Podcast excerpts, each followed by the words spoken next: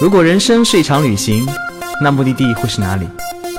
你可以选择带着疑问留在原地，也可以有多远浪多远。本节目由全宇宙最会玩的稻草人旅行推出，我们有超奇葩的年龄限制，只做年轻人的小团队旅行，坚持路线原创，百分之八十五以上的队员来自于朋友推荐。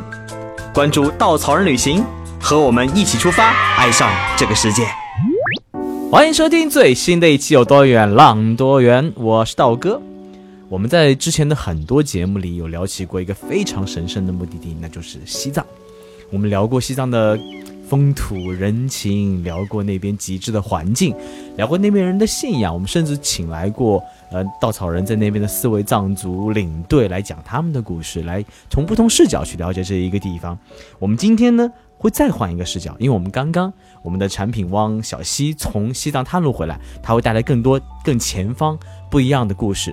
Hello，小西。Hello，大家好。小西虽然来做客过好几次了，但是跟道哥是第一次相遇，哈哈。是的，是的。为前几次道哥都不在，嗯，所以小西这次去探路待了多长时间啊？嗯，我这次去探了十五天左右啊，然后去了有拉萨、呃林芝、波密、尼木一些地方啊，就是感受很多。哎，关键是以前我们的西藏路线很成熟了，为什么这次二号老板还派你去探路呢？啊，这个浪费钱、时间，他不是这样的人啊！就做一个金牛座老板，呃不不不，二号老板还是很有情怀的，也是很有想法的。从去年开始，我就已经跟他提过这个想法，就是，呃，西藏因为春夏秋冬各有它的美，就是春天，我觉得它是颜色最绚烂的那个时候，很想带我们的队员去看最灿烂的那个季节，所以去年呢就跟老板提过，那老板就，嗯，想都没有想就同意了放。手一挥，去吧。是的，是的，是的。所以这次主要是为了春天的版本的路线。是的，我就想带他们去看西藏粉色的桃花，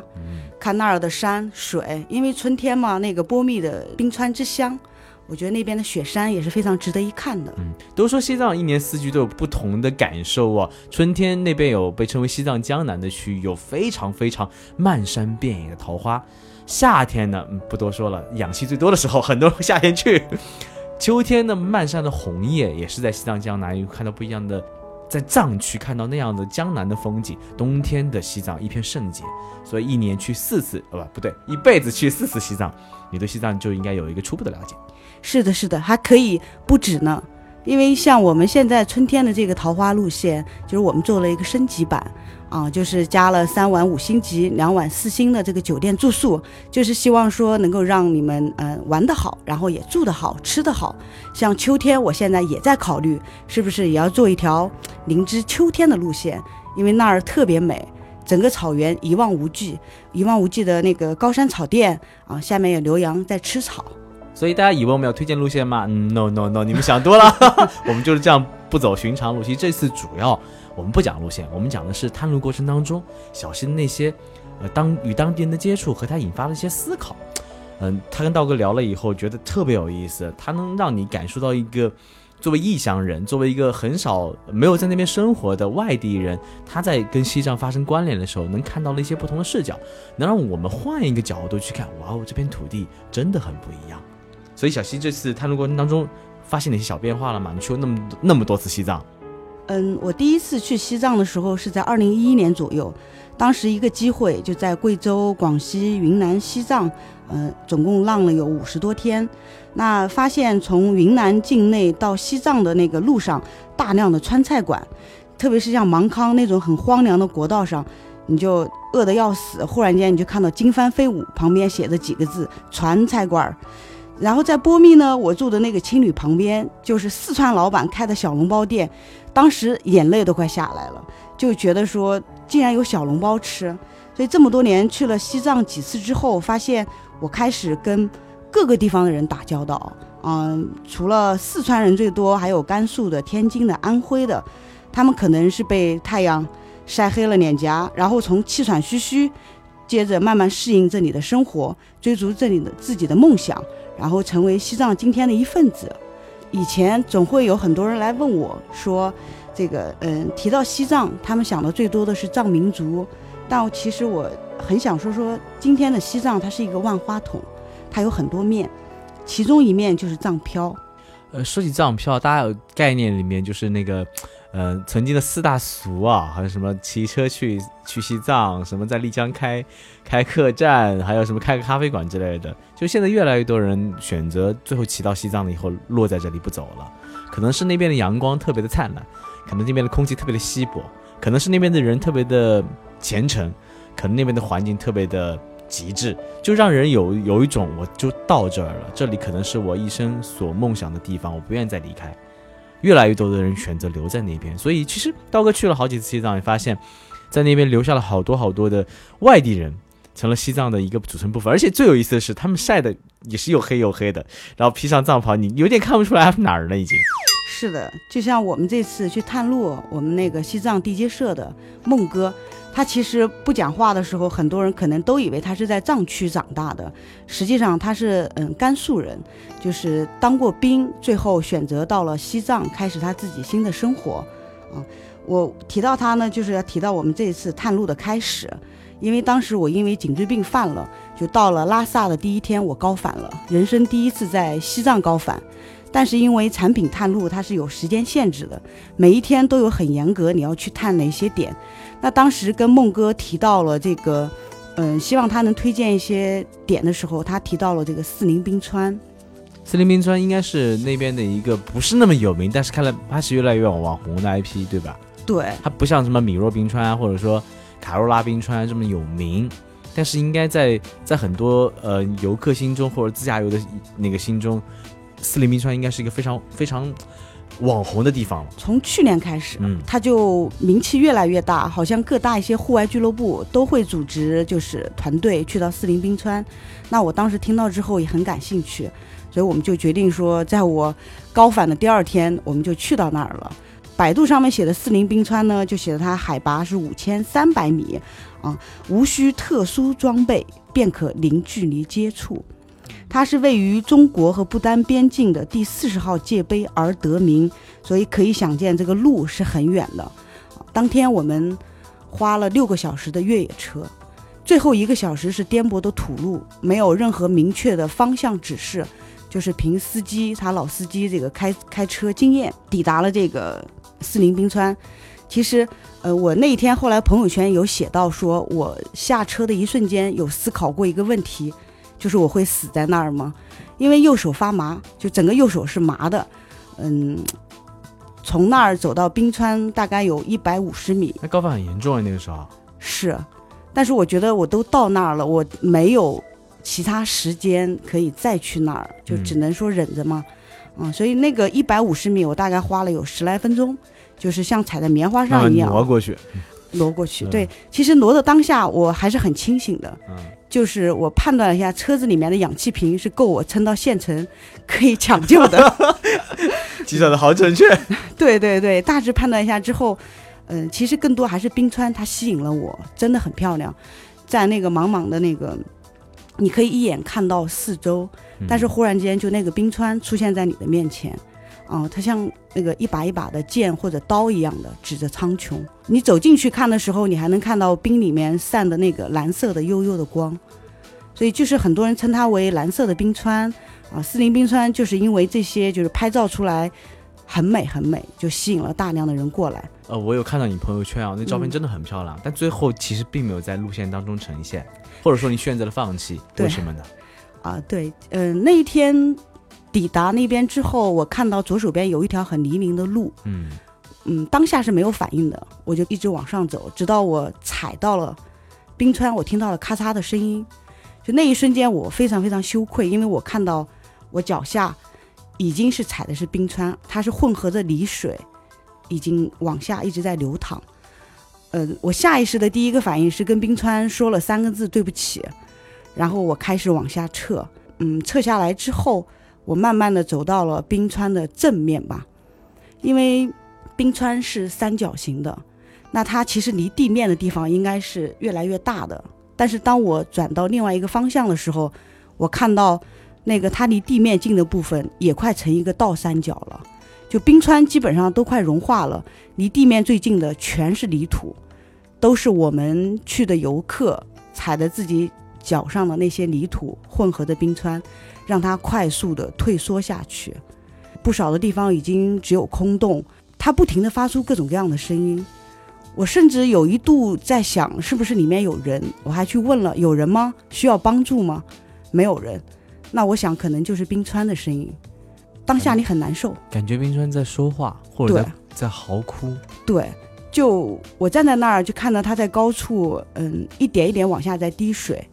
那些水就汇成下面的小的湖泊，我能看到那个倒影。然后我就跟孟哥聊天，孟哥七月份的时候来过这儿，他说七月份看到的时候蛮失望的，因为他觉得已经退缩了很多，所以他跟自己说他想来看一眼冬天的四邻冰川是什么样子。嗯，这次来了之后，他告诉我比夏天又退缩了很多。所以这里要做一个简单科普啊，大家有参加过什么新西兰的、美国、加拿大很多那种冰川 tour 上面走路的，它那一般属于海洋性冰川。像西藏刚刚那个说说的四邻冰川，它属于大陆型山岳冰川，雪梨盆的那种降雪补充相对较小，所以故而呢，四邻冰川的生态系统很脆弱，一旦被认为破坏，就非常难自行恢复。再加上全球气候变暖，冰川消融正逐年增加，客观上更加增加了冰川的保护难度。目前由于尚未被开发，也没有相应的保护机构。随着越来越多旅游者前往，冰川的保护将受到严峻的考验。这里也非常呼吁，如果要自行前往的旅行者，请不要随意破坏冰川内部结构，更不要用石头或者其他硬物敲击冰川。同时，我非常非常认真的告诫大家，在冰川上随意行走是非常危险的行为，因为冰川一裂，很多冰缝你是不知道的。不要为了一张美美照片丢掉性命，太可惜了。是，所以在回去的路上，其实我们两个人进行了很激烈的讨论、探讨。嗯，就是关于四零冰川，我们该怎么做？嗯，啊，因为我们想的是怎么做，对对，并没有想不做，对对，因为它真的太美了，就是那一瞬间那种震撼，确实是让我很不舍得放弃掉它。而且关键是很多的旅行社或者很多的那些做西藏旅行都在推这个点，都想做出不一样来，所以其实对你当下的抉择还是蛮困扰的。是。我是会受他们的一些影响吧，因为它是一个大 IP。那什么样的情况让你最后选择放弃了呢？因为我非常犹豫，所以当我不断的在问孟哥我该怎么做，做怎么样的抉择的时候，孟哥忽然之间回过头来看着我，告诉我说：“我的意见是不去。”就那两个字，当下一下就击中我了。我就问他为什么，他说我今年七月份看到的和现在看到的都让我很难受。我可以预见，在未来的几年甚至几十年，他会比现在退得更快。所以我的直观的第一反应就是不去。啊，那句话的当下，其实我很快就做了这个决定，就是不去，放弃他。啊，这是我在孟哥那儿，就是他给我的一个感受。身为一个地接社的老板。赚钱肯定是他所需要的，但是他在赚钱之外，商业和情怀之间，他做了他的一个选择。我觉得不只是商业跟情怀的平衡，他应该是作为一个新藏新西藏人，作为一个藏漂，他对目的地那份爱跟坚守。对，就是他因为爱那儿，他希望说能够让那个地方保持更加纯粹一些。因为我们去到那儿的时候，只有一个藏民在那儿收钱，一辆车你只要交五十块，你就可以去到冰川跟前。啊，所以一路上我们就这样子的，嗯，话题会聊的很多，每一个话题都让我更加的明白孟哥他对这个西藏这片土地爱的深沉，他已经不把自己当成一个外乡人，他希望自己能够为这片土地做更多的事情，而不仅仅只是来赚钱。刚刚有说，其实你遇到很多人嘛，孟哥也是我们的供应商，孟哥前段时间来办公室了，就孟哥长得就是虎头虎脑的，特别可爱的一个。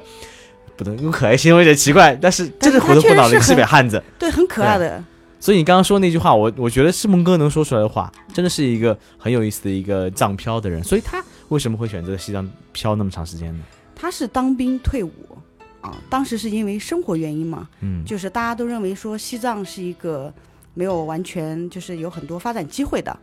所以他就去到了西藏，在那边慢慢的一步一步啊做到今天，就是刚好机缘巧合。和稻草人有了认识，那我觉得说，嗯，做稻草人的供应商，他其实是因为他非常认可稻草人所在做的事情，而且做稻草人供应商不容易啊，钱赚的少，团量不大，要求特别多，贼对多。就可能我们给他提的要求，大概相当于其他十个旅行社一年给他提的要求。对就我们大概在桃花季就这一段时间，给他频繁提的要求，但是他还是很开心。他告诉我说，嗯，他会，呃，他推掉其他传统旅行社那些车酒店，他宁愿接稻草人的，就是他觉得说跟我们的理念是相同，他认可我们在做的事情。嗯啊啊，孟哥是你这次路上遇到的可能第一个人了，然后路上应该还遇到很多很多不一样的人吧？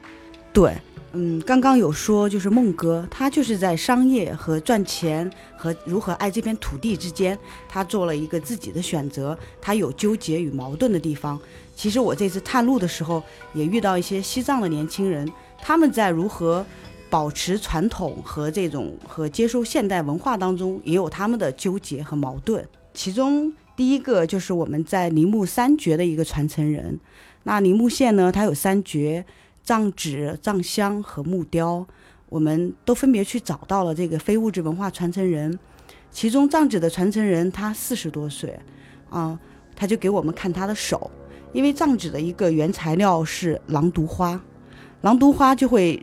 让这个藏纸它是千年不腐蚀的。但是挖狼毒花是一件很痛苦的事情，它需要漫山遍野的去找狼狼毒花，并且把它挖出来，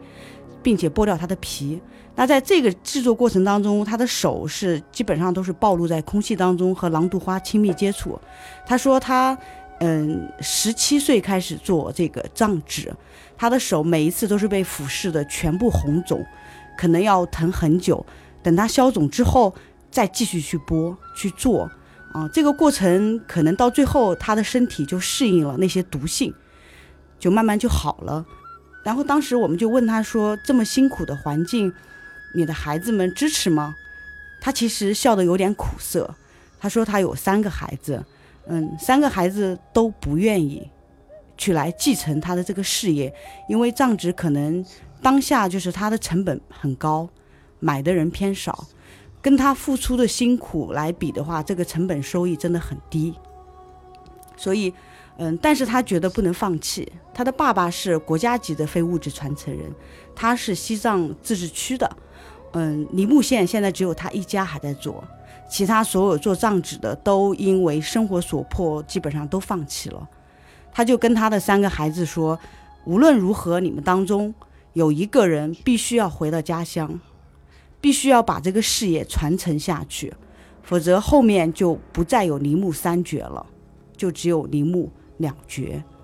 嗯，就是他是对现状有很多很多的困惑。有很多的思考，就是他也觉得说，他的孩子读了大学，如果让他们回到家乡来继承这样一份事业，不一定会比他们自己做事业会更好。但是他当下做了什么呢？他去开拓自己的藏纸，啊，现在内地有很多的画家过来买他的藏纸，于是开始价格慢慢上去，买的人越来越多。可能对于他的孩子来说，会慢慢的看到这个变化和发展的过程，他们也许会有自己新的想法和变化。嗯，第二个就是一个网红酒店的老板，他是藏族人，在兰州上的大学，在内地工作了好几年，直到有一天他回到家乡的时候，发现家乡的美超过他原来的认知，可能他想逃离的，嗯，这个土地，最后却成了他认为很美很美的一一片景色。所以他跟他的爸爸商量之后，把家里面的客栈改成了更好看的酒店，因为他在内地吸收了很多先进的管理的理念。嗯，但是在这个过程当中，他其实是有很多的困惑和他嗯家人的冲突吧。比如说，他想去养鸡养牛，因为他给客人做石锅鸡，但是他的阿爸就坚决不同意。阿爸就认为说杀生是一件很不对的事情。我们为了生意，你必须要杀生，已经是迫不得已。你为什么还要去养那些？就是为了多赚钱，去多养很多鸡，多养很多牛，你这样是不对的，跟我们的信仰是有冲突的。所以他在跟他的阿爸不断的沟通当中，他其实也是在不断的去对自己的文化有更深的了解。嗯，最后的时候他就放弃了，他接受了阿爸的意见。嗯，他。在自己家建了一个磨坊，就是嗯，可以让到他们家来玩的年轻人知道青稞最后怎么变成糌粑，就这样一个制作过程。他想的是，最后他想的更多的是我如何把我家乡的文化、我家乡的风土人情去介绍给他们，啊，就是避开不要再跟阿爸有冲突。这个是第二个年轻人，就是整个那一趟，呃，我在他们家，我们聊了非常非常多的东西。他接收到的现代化的一些城市啊，经济发展，以及再回到家乡和家乡人的一些，嗯，如何管理家乡的这个很没有看到过外面世界的年轻人，啊，这些对他来说都很困惑。但是当下他做了一个决定，就是他们整个村子现在。都由他带领之下去发展旅游业，整个村子家里当中有钱的都去建这种，就是客栈，交给他统一来管理。所以，嗯，相信说在未来可能那个巴卡村后面会成为越来越多的游客会选择的目的地，这是他嗯在当下能做的最好的一个选择。哎，你刚刚说是网红哦，网红酒店的老板？对对对。所以他那个酒店在什么什么地方来着？酒店巴卡村古香湖旁边。古香湖旁边。对对对，他们家就是院子里面就有桃花树，但是稻草人呢不太适合，因为他们家的酒店都是大床房，所以这个最后没有纳入我们的选择。但是我们在那儿包了一顿中餐。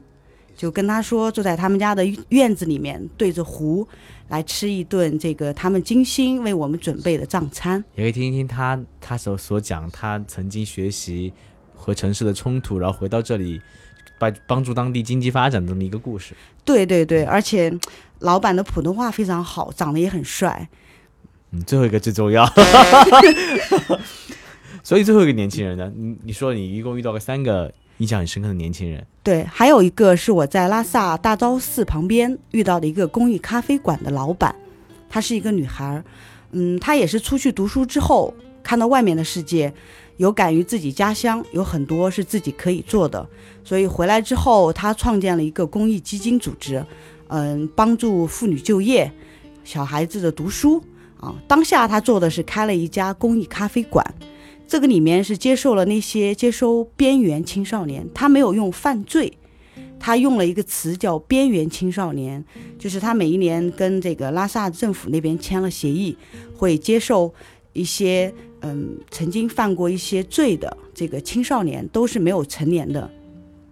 接受他们呢到这个咖啡馆里面去来就业，帮助他们重新融入社会，啊，他教他们去做服务业，怎样的对待客人。如果你愿意，你还可以去做咖啡师，去学怎么去给客人调制一杯好的咖啡。他希望说能够在在咖啡馆里面的这个时间，让这些年轻人可以说能够找到跟社会的如何相处啊。所以我当时接触他之后，就跟他嗯在聊，我说我也很希望稻草人能够参与进来，能够一起能做一点什么。所以最后呢，我就决定说。我们，嗯，在某一天，我们下午可以选择去到咖啡馆，由他来跟我们简单介绍一下他现在在做的事情，然后有那些青少年来教我们去打酥油茶，因为这个酥油茶是我们每天都都会去喝到的，但是我们不知道他怎么做，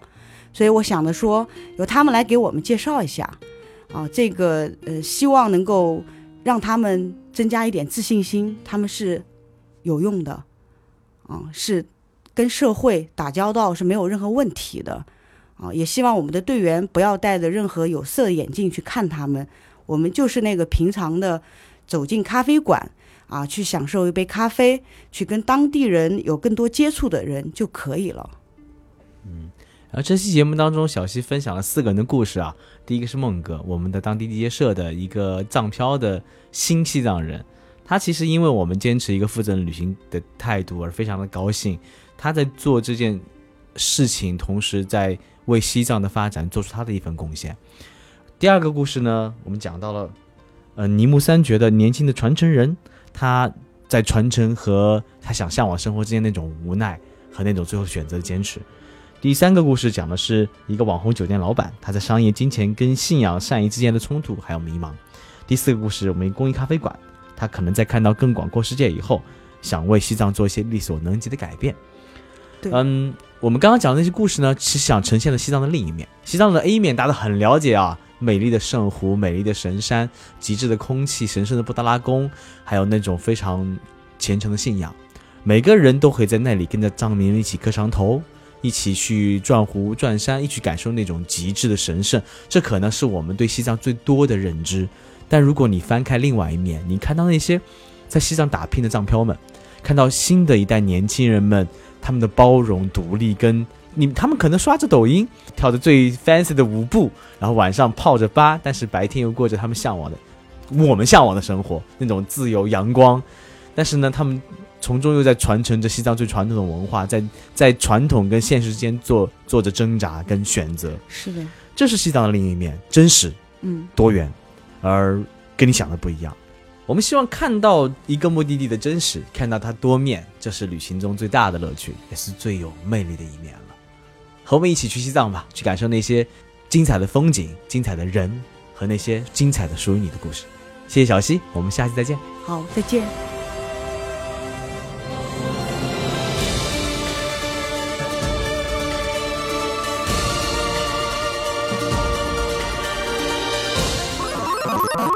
请搜索“稻草人旅行”，和我们德艺双馨、颜值出众的领队一起出发，爱上这个世界。